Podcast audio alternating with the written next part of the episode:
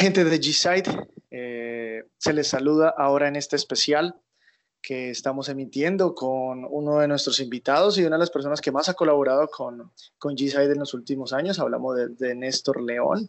A él lo encuentran en Twitter como arroba nleón o nleón80 y en sus demás redes sociales, ¿verdad, Néstor? Así lo sí, también en Facebook y en, en YouTube, que hay como tres videos. Listo. Entonces en esa red lo, conseguimos.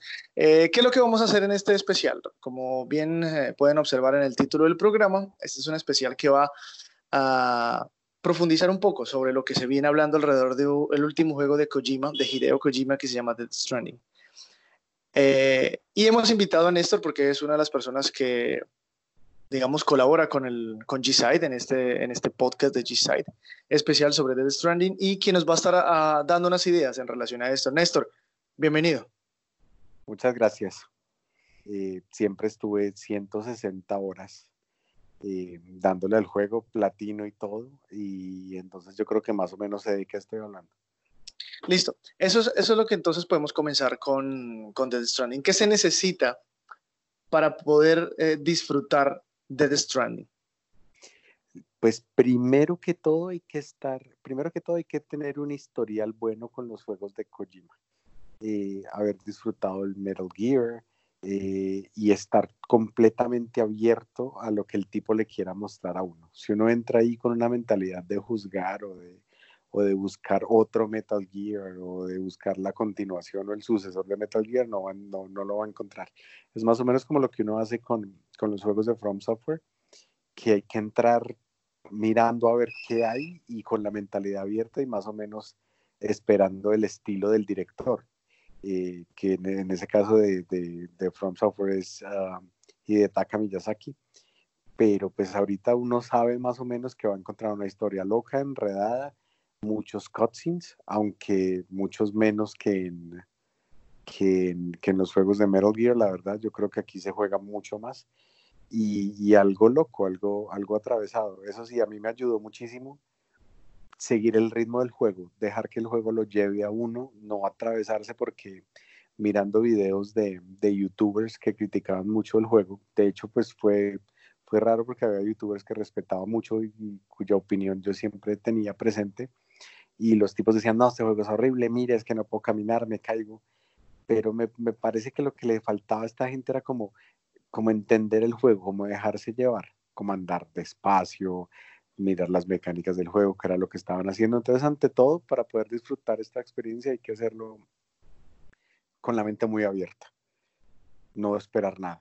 Ya, solo seguir, seguir lo que el juego le vaya diciendo a uno que hay que hacer y listo, y hacerlo muy despacio.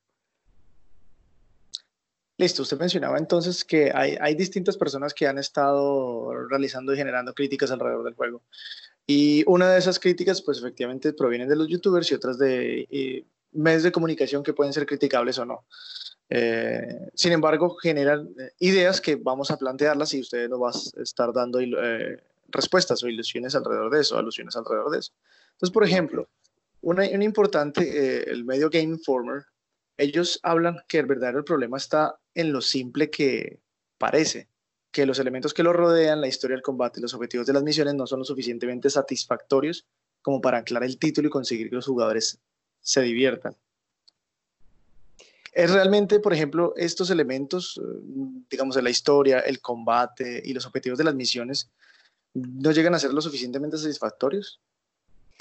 Satisfactorios y qué es, porque es que depende también de lo que uno esté esperando. Pero es satisfactorio en el sentido que le dicen a uno como lleve un paquete a tal parte y uno en el camino se va dando cuenta que no es tan fácil como salir corriendo y caminar y ya. Y tiene la mecánica de los dos, de los dos, de los dos triggers del control que hay que tenerlos apretados casi que todo el tiempo para mantener el equilibrio y uno, uno diseña una ruta que nunca, que nunca puede ser en línea recta. Entonces uno primero va despacio, lleva los paquetes, tiene que tener en cuenta el daño, tiene que tener en cuenta por dónde está, tiene que tener en cuenta el clima, tiene que tener en cuenta el equipo, tiene que tener en cuenta lo que va a llevar. Y cuando uno ya está súper encartado, que ya no puede más y que no, no puede llegar y que no, no ve, ve, como una montaña gigante que uno no sabe cómo va a cruzar y ve una escalera que alguien puso ahí. O sea, ese momento es, es, muy bonito, cuando uno ve que, que, de verdad lo que está ayudando, a lo que la gente pone, lo está ayudando a uno, entonces le dan a uno ganas de poner también cosas para ayudar a la gente cuando uno lo logre.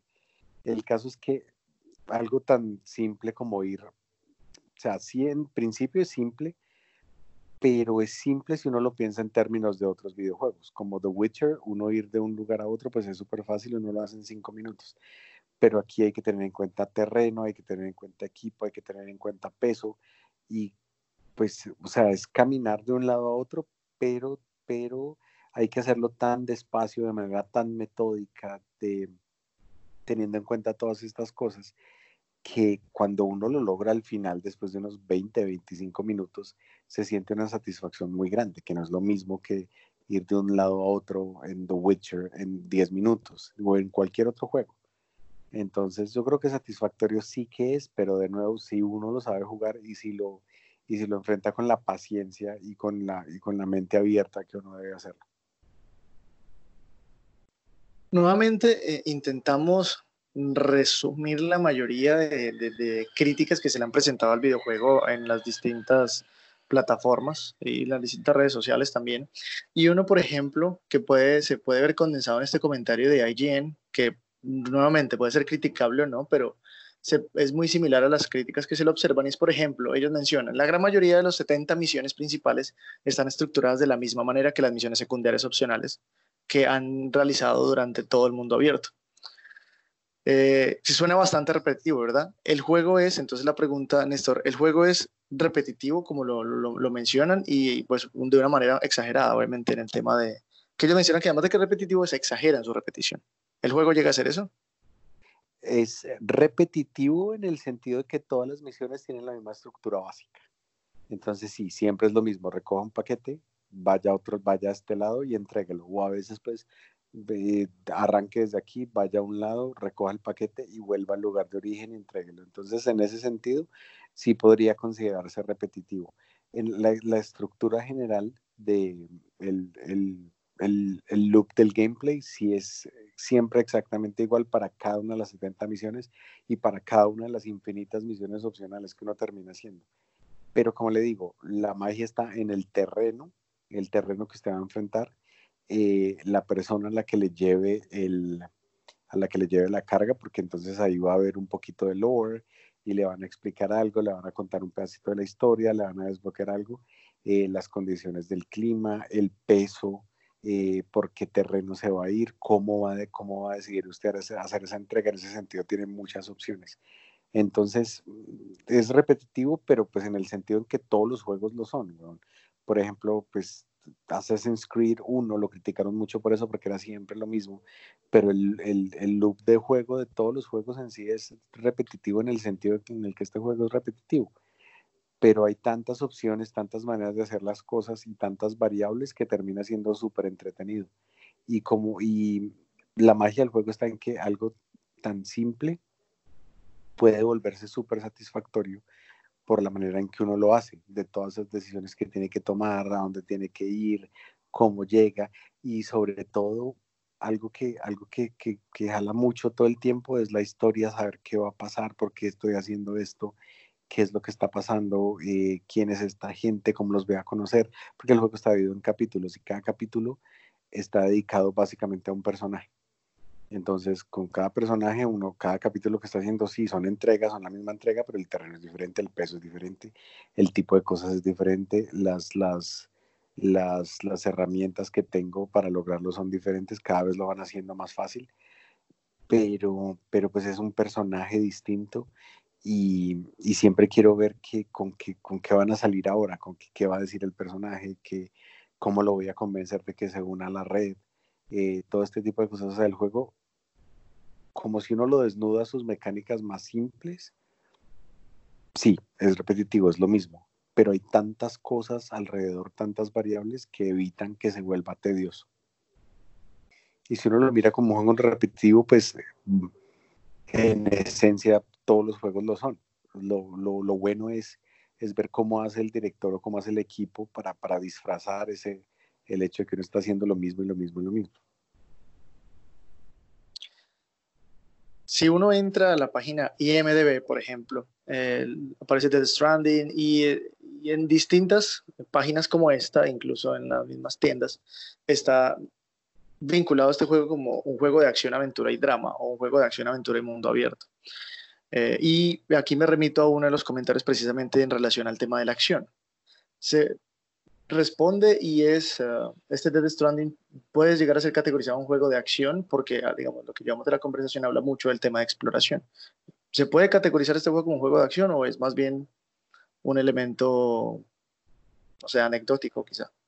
Yo no lo pondría ni cerca a un juego de acción sobre todo porque la gente piensa en juego de acción, inmediatamente piensa en mecánicas de combate y, y en movimiento.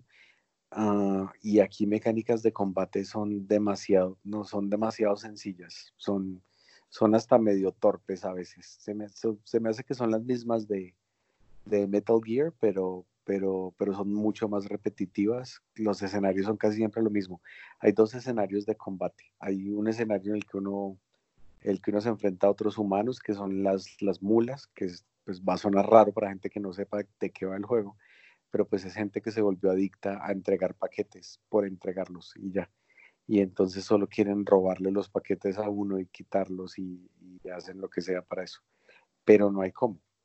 Em, el combate es bastante repetitivo.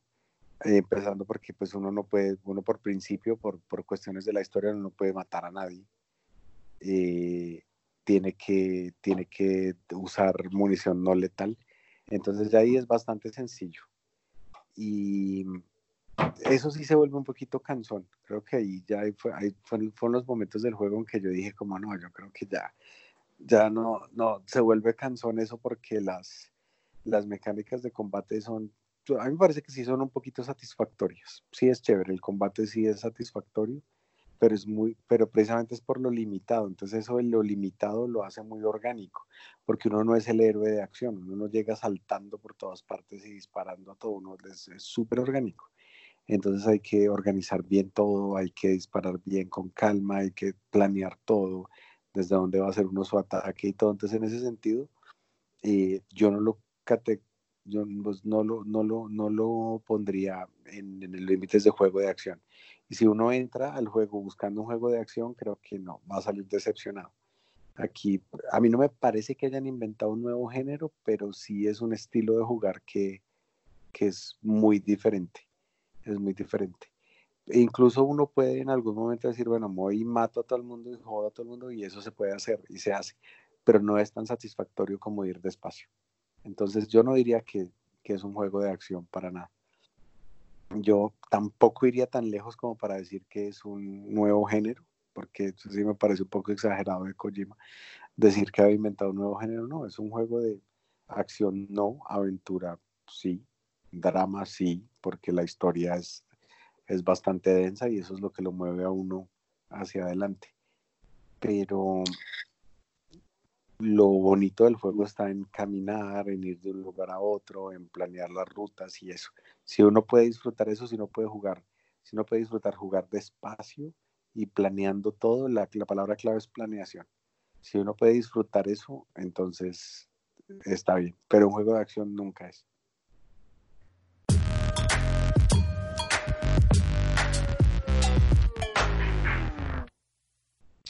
Ahí entonces usted mencionaba el tema del nuevo género que el Hideo lleva dijo que había, había encontrado, que era el Social Strand.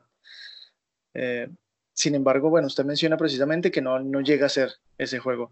Entonces, no llega a ser ese nuevo género, pero ¿qué sí llega a ser Death Stranding? Digamos, una persona que efectivamente llega a encontrarse con este juego y decide darle la, la posibilidad, ¿qué se encuentra? ¿Qué llega a ser? Llega a ser un juego que toma las mecánicas de juegos como Dark Souls, por eso digo que este no es un nuevo género, él dice que es un nuevo género por, por la conexión entre jugadores, pero eso ya lo habíamos visto en Dark Souls, incluso en Demon Souls en 2009, hace 10 años, en que los jugadores dejaban mensajes, mostraban cosas, a veces hasta ítems podía uno intercambiar con otros jugadores. Entonces, no llega a ser un nuevo género, pues si toma ese concepto de Demon Souls y Dark Souls y lo hace evolucionar un poquito en el sentido de que uno puede modificar el mundo y hacerlo más fácil para otros jugadores. Entonces yo creería que la gente debería esperar esa, ese concepto novedoso de Dark Souls y de Demon Souls como ese multijugador asincrónico, y, mm, en el que sin embargo uno, pues, pues recuerdo que en Dark Souls y lo que, los que han jugado Dark Souls y Demon Souls, pues podían ver a los demás cómo murieron, podían leer mensajes, eh, podrían ver cositas que dejaban en el mundo. Esto lleva un poquito, lleva un poquito más allá ese concepto, pero no mucho. Solo mm, lo lleva más allá en el sentido que uno puede modificar el ambiente para los demás y dejar escaleras, dejar puentes, dejar cosas que uno siente que todo el mundo está construyendo juntos. Entonces es un paso hacia adelante en un género, no, ni siquiera un género, una mecánica que ya existía. Es como decir que que eh, ese juego El Señor de los Niños, Shadow of Mordor o Shadow of War, eso tampoco es un nuevo género, simplemente introdujo una nueva mecánica que era la mecánica del Némesis, no sé si la conocen, que uno tiene un enemigo que vuelve y, y, lo sigue matando a uno y lo sigue persiguiendo y quedan las venganzas y todo esto es una mecánica interesante y nueva que decidieron llevar más allá. Es lo mismo que está pasando aquí. Es una mecánica que está evolucionando un poquito más lo que hacía Dark Souls y Demon Souls, en el sentido de que uno puede modificar el mundo de los demás para hacérselo más fácil, pero eso tiene sus limitaciones y son muchas. No es que uno llegue y alguien haya arreglado todo el juego por uno y uno ya pueda hacer todo y ya estén todos los puentes y todas las cuerdas donde deben estar, ¿no? Es, él tiene su, su, forma que creo que no, no, la verdad no he podido descifrar eso, pero tiene su forma de, de organizarlo para que no sea, para que no quede tan fácil para cualquiera.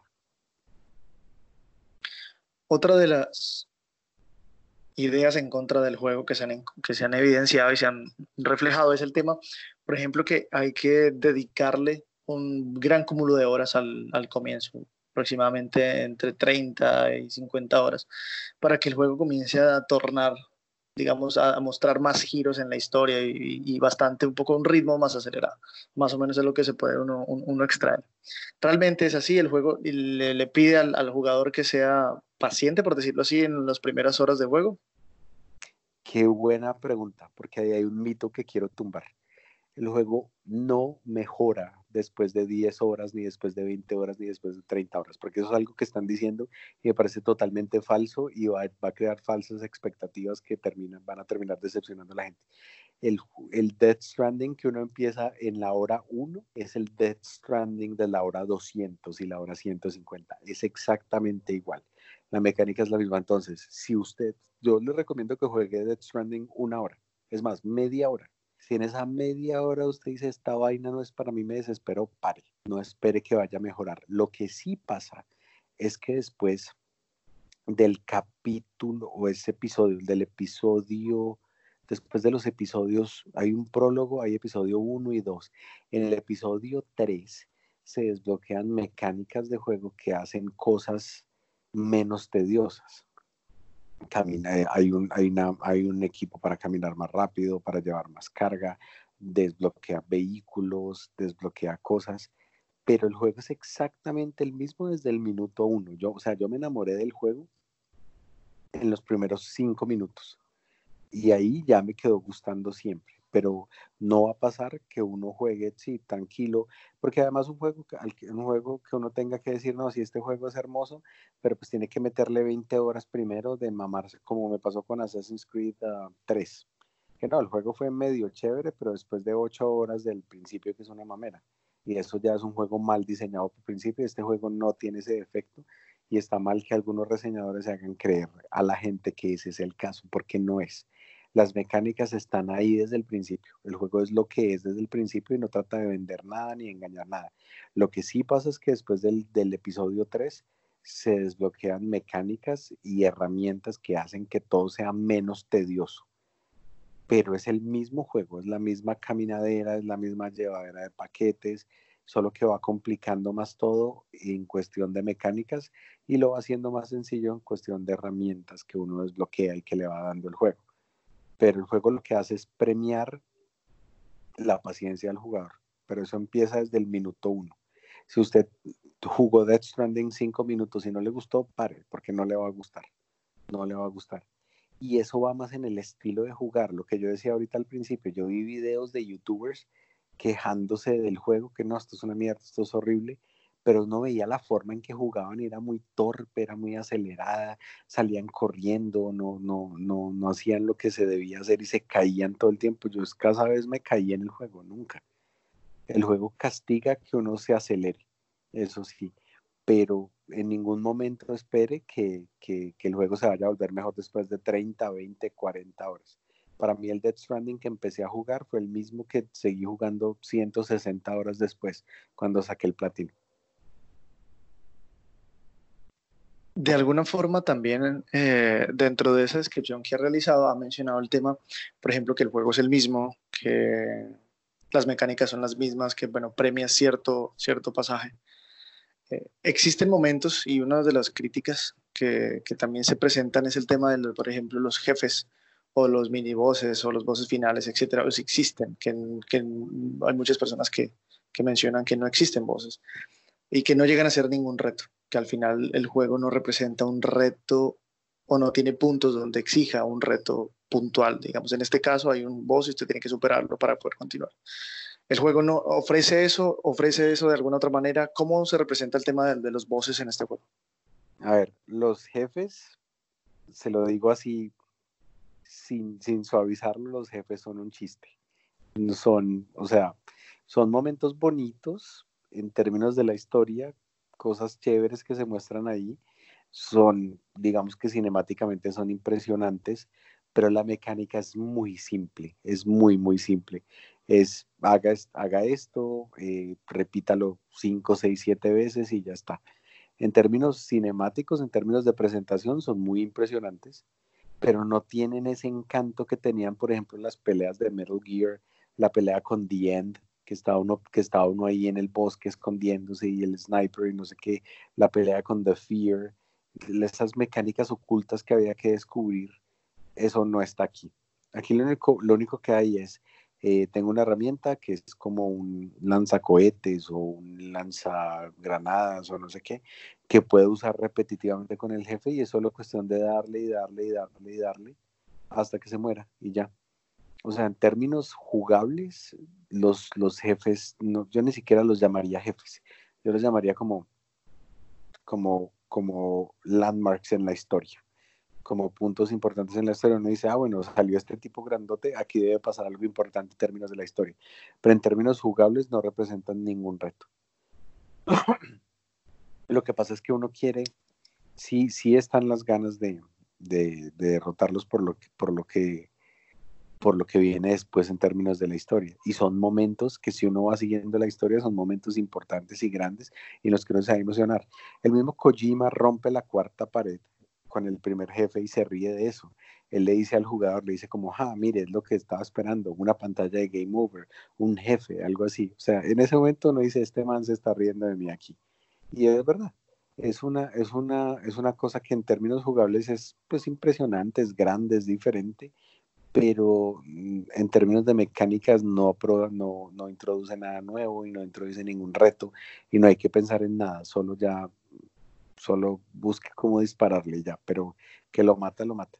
Ya a mí me, a mí me llegó a matar un jefe, pero porque el cambio en las mecánicas fue tan grande cuando ya ahorita ya hay que disparar en un juego en el que llevaba, llevaba 10 horas, 20 horas caminando y llevando carga y ahora ya dicen, dicen que me toca disparar, o sea, fue tan grande ese, ese choque que el jefe pues me mató, porque yo ya no, yo no estaba acostumbrado a eso, pero es lo único, pero en términos de reto uno no debe esperar nada, o sea, jefes, jefes en sí no, no, no hay. Si uno, por ejemplo, sigue, ha, ha estado alrededor del hilo de esta conversación, se ha notado mucho eh, la idea que usted ha planteado del camino, ¿no? de seguir el camino, la exploración, el ejercicio de esta exploración. Eh, eh, en medio de esa idea del tema de exploración, ¿Cómo funciona, el, cómo, cómo se ajusta el tema del control, cómo se ajusta el tema eh, un poco de, de las mecánicas y, sobre todo la interacción con el ambiente, con el entorno, que es una de las cosas que, que también le mencionan, que si aunque hay una, una, una, interacción, digamos que esa interacción no llega, digamos, a descrestar, eh, interacción relacionada con el, con el entorno. ¿Qué podría decir alrededor de eso? La interacción sí llega a descrestar con el entorno, o sea, uno nunca, uno nunca en un juego piensa en lo difícil que puede ser pasar por cierto terreno o que la diferencia que puede, que puede hacer que haya rocas o no, que haya fango o no, que haya agua o no, que el agua sea profunda o no, que haya corriente en el río no. Entonces la interacción, ahí es donde está la magia del juego. Ahí, yo creo que ahí es precisamente donde descresta. Es precisamente en lo que descresta en que uno pone el pie en el piso y, no, y, y, e importa qué está pisando, qué lleva puesto, para dónde va, cuánto peso lleva encima. La interacción con el ambiente es perfecta, es lo que está mejor diseñado en este juego. No es como los otros juegos en los que uno, en los que uno atraviesa y es ah, pase corriendo, pase caminando. Aquí, ahí está, ahí está el encanto del juego, en eso en que cuando uno va caminando, uno va mirando y hay una roquita y puede ser muy pequeña, pero uno tiene que poner cuidado, tiene que mirar qué lleva puesto, cuánto peso lleva, si, si puede pasar por ahí de verdad, si cabe por ahí. Entonces, eso fue, yo creo que en eso, en eso fue que se gastó Kojima tantos años trabajando en el juego. En esa, uno nunca se siente en ningún juego tan conectado el personaje con el mundo como en este. Yo me acuerdo que para mí fue muy bonito porque yo me acuerdo que yo hacía el roleplay cuando jugaba eh, Ocarina of Time hace años y yo me iba a hacer una misión y me iba caminando despacio, paraba en tal pueblo, me hacía que comía, que paraba, que tenía que parar en una posada y no sé qué para seguir a otro lado. En este juego hay que hacerlo, hay que ir a, hay que ir a tal parte, hay que parar aquí, hay que coger, coger ciertas cosas, hay que usar ciertas cosas, hay que descansar. Entonces, en ese sentido, en el sentido de la conexión personaje y mundo, el juego es perfecto. A mí me parece que ahí es donde brilla, no en el combate, no, ni siquiera en la historia, que, que de hecho me parece una de las historias más buenas que he visto en un juego, pero ahí no hacen tanto nada tan nuevo como lo hacen con la interacción personaje-mundo. Me parece que ese es el, esa es la magia del juego. Ahora que menciona el tema de la historia, otro de los, de los elementos que se le criticaba es que eh, en sí narrativamente la historia no propone algo, algo novedoso y que más se ancla es en los personajes eh, que la representan, es decir, en, las, en los iconos que significa Norman Reedus eh, y los demás, Guillermo del Toro y demás, algunas personalidades que salen en, el juego, que se anclan en eso, pero que al final narrativamente no identifica, o más bien no identifica, no, descubre algo, no, no reinventa, no inventa algo novedoso esta historia de The Strand. Lo que pasa es que sí hay muchas celebridades, están todos los amigos de Kojima ahí, y, pero no hay que dejarse desviar por eso. Y sí son gente impresionante y son actores muy buenos. Y está Troy Baker, que por fin mostró la cara ahí. pero no hay que dejarse distraer por el hecho de que sean celebridades grandes. Y sí hay una historia muy buena, sí está muy bien actuado. Y yo no sé si redefina nada pero sí es un juego que dentro del lore, si uno, si uno lee todos los correos, lee todas, pues oye todas las entrevistas, todo lo que hablan y todo, sí es un juego en el fondo muy filosófico, en el sentido de los cuestionamientos de la vida y la muerte. Entonces, en ese sentido, sí es muy nuevo y sí es muy novedoso. No rompe ninguna pared, no marca ningún hito en la historia de los videojuegos, pero sí se siente como algo muy diferente. Y me acuerdo que hacia, las, hacia el final del juego, eh, yo iba pensando como, bueno, no, está muy buena esta historia, chévere y todo, entretenida, pero falta como ese giro que Kojima siempre le pone a todo, que uno dice, uff, puta, ¿qué pasó? ¿Qué fue eso? Y yo iba pensando en eso, cuando iba terminando el juego ya estaban saliendo los créditos y yo decía como, nah, como que no, como que faltó ese giro grande pero resulta que faltaban tres horas de cutscenes prácticamente y un poquito de gameplay. Y el giro que da al final es brutal, es muy bueno, sorprende, sorprende muchísimo. Entonces, en, ese sentido, no es nada nuevo porque uno ya está acostumbrado a ver eso en los juegos de Kojima, esos giros al final, como los giros en Metal Gear Solid 2, que, que queda uno como, ¿qué pasó aquí? Este, también, este juego también es así, pero no decepciona, es una historia de Kojima, no decepciona en el sentido de que lo pone a uno a pensar mucho más allá de lo que jugó, mucho más allá de lo que está haciendo. Es, es, o sea, juegos que lo ponen a pensar en temas de, la vida y la muerte. Y, y lo logra, o sea, en ese sentido lo toca uno, hasta para mí que yo iba como, eh, no, no sé, no, no me está sonando mucho, pero el juego al final me logró arrastrar. En términos mecánicos, el juego me conquistó desde siempre, pero en términos de la historia, solo hasta el final yo dije, no, esto es, esto es una obra maestra de escritura. Y si rompe, si rompe de pronto una barrera ahí en términos de, de, de los temas que toca y de cómo está escrita la historia. Yo, yo diría que yo creo que es la mejor historia que he visto en un juego, la verdad. Si uno está ahí pendiente y uno está siguiendo todos los detalles. Entonces, yo creo que la historia sí, sí es, esa, esa no decepciona para nada. Sin, sí, sin, sin, sin crear ninguna marca nueva en la industria, pues de todas maneras es una historia que, sorprende y que, y que entretiene hasta el final y que no decepciona. Y que está muy bien contada. En relación a esa, esa última frase que menciona usted, la marca en la industria, este juego lo entrega Hideo Kojima y de alguna forma he, podido identificar que debe existir una conexión previa entre el jugador y usted lo ha manifestado de manera clara. Eh, podemos, de alguna forma, ¿usted qué, pensaría en relación a, esta afirmación? Y es, Dead Stranding es claramente eh, una labor de amor para Kojima y su equipo. Los juegos, eh, de alguna forma, es eh, una autoindulgencia, es decir, él ya cree que es una obra maestra y por tanto lo ha vendido de esta manera. Ha sido, ¿qué podemos decir a estas afirmaciones? Por ejemplo, Power Pop Game, Games es la que la trae a colación y la quiero mencionar porque pareciera que el juego se vendiera eh, lo vendiera Kojima como una obra maestra y de alguna forma ese amor se fuera como impregnando o llevando también a los jugadores.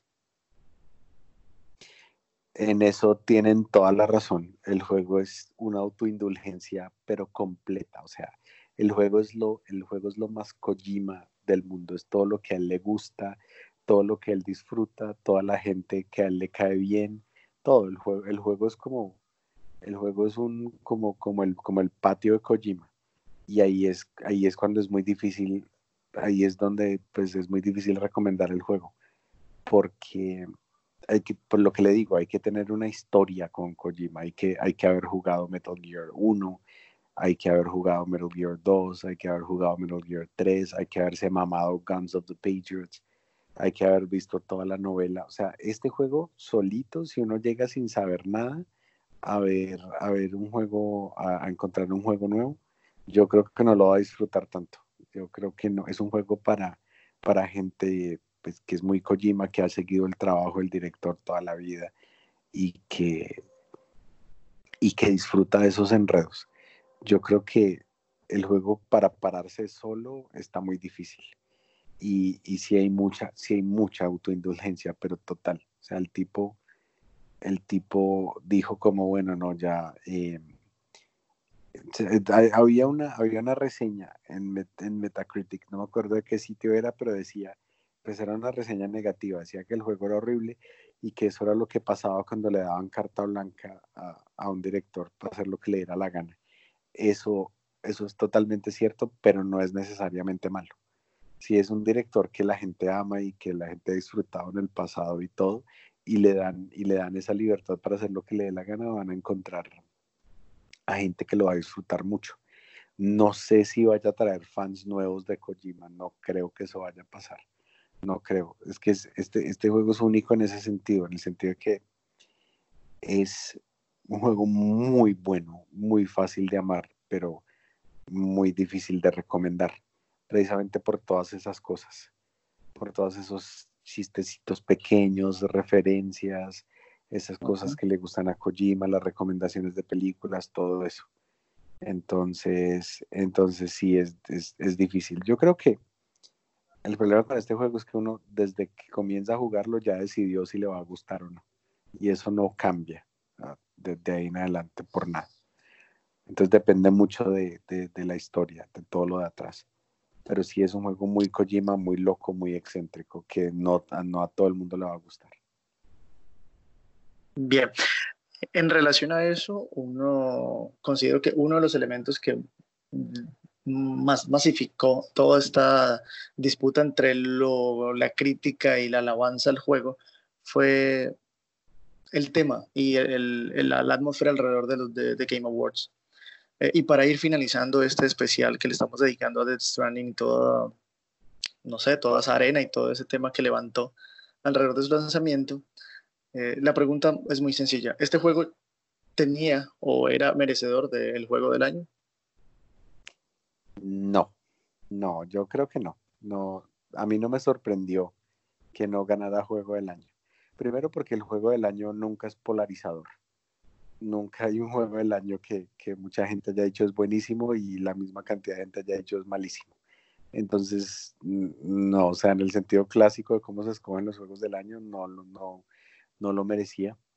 Y yo le daría más un premio como, como, como propuesta nueva del año o como, o como juego. como mejor dirección que se ganó ese, ese ganó, pues es que ganó mejor dirección, pero yo creo que fue como mejor director, ¿me entiende? Como que eso ahí no, no, no, importa mucho el producto, es solamente que, que, no, es, no es fácil que usted reconozca a un director por nombre en la industria de los videojuegos. Y pues salió un juego de Hideo Kojima, que todo el mundo sabe que es de Hideo Kojima, pues obviamente iba a ganar mejor director. Entonces yo no, no, mejor dirección, o sea, no tanto mejor dirección como, como director más icónico, más conocido. Entonces, no, yo, este juego merecería un premio como, como idea más original del año o, o, proyecto más arriesgado del año, alguna vaina así como, como algo innovador, algo, algo que, que fue con lo nuevo. Aunque yo no diría que se arriesgaron mucho porque pues tenía toda la plata de Sony ahí para respaldarlo, entonces ahí no había riesgo alguno. Y tenía el nombre de Kojima, que es pues todos los Koji fans yo me cuento ahí, pues obviamente íbamos a, salir corriendo detrás. Pero juego del año no, no, no merecía y no me sorprendió que no lo hubiera ganado. Un juego tan polarizador no gana juego del año.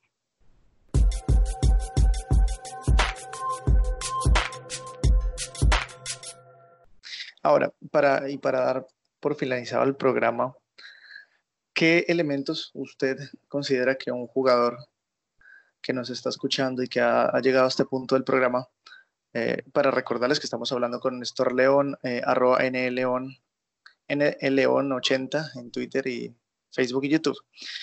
Eh, volviendo a la pregunta, es, ¿qué elementos debería tener un, jugador que quiera enfrentarse, quiera abordar The Stranding para poder disfrutarlo y no, digamos, que dejarse llevar un poco por todos estos elementos que hemos hablado en el programa de hoy? Para disfrutarlo, primero, mucha paciencia. Y mm, segundo, olvidarse de todos los juegos de acción-aventura de antes, no tratar de jugarlo como, como jugaría un, un Uncharted, incluso un The Last of Us, que era tan lento y ni siquiera podría jugarlo así. Entonces, una mente abierta a mecánicas nuevas, no un género nuevo, pero sí mecánicas nuevas. Eh, yo creo que lo más importante es la, la mente abierta que hay aquí, que me ofrece este juego, que, me puede dar, qué tengo que hacer para disfrutarlo bien. Y no llegar con una mente cínica. Si usted decide que el juego no le va a gustar desde el principio, ya no le va a gustar.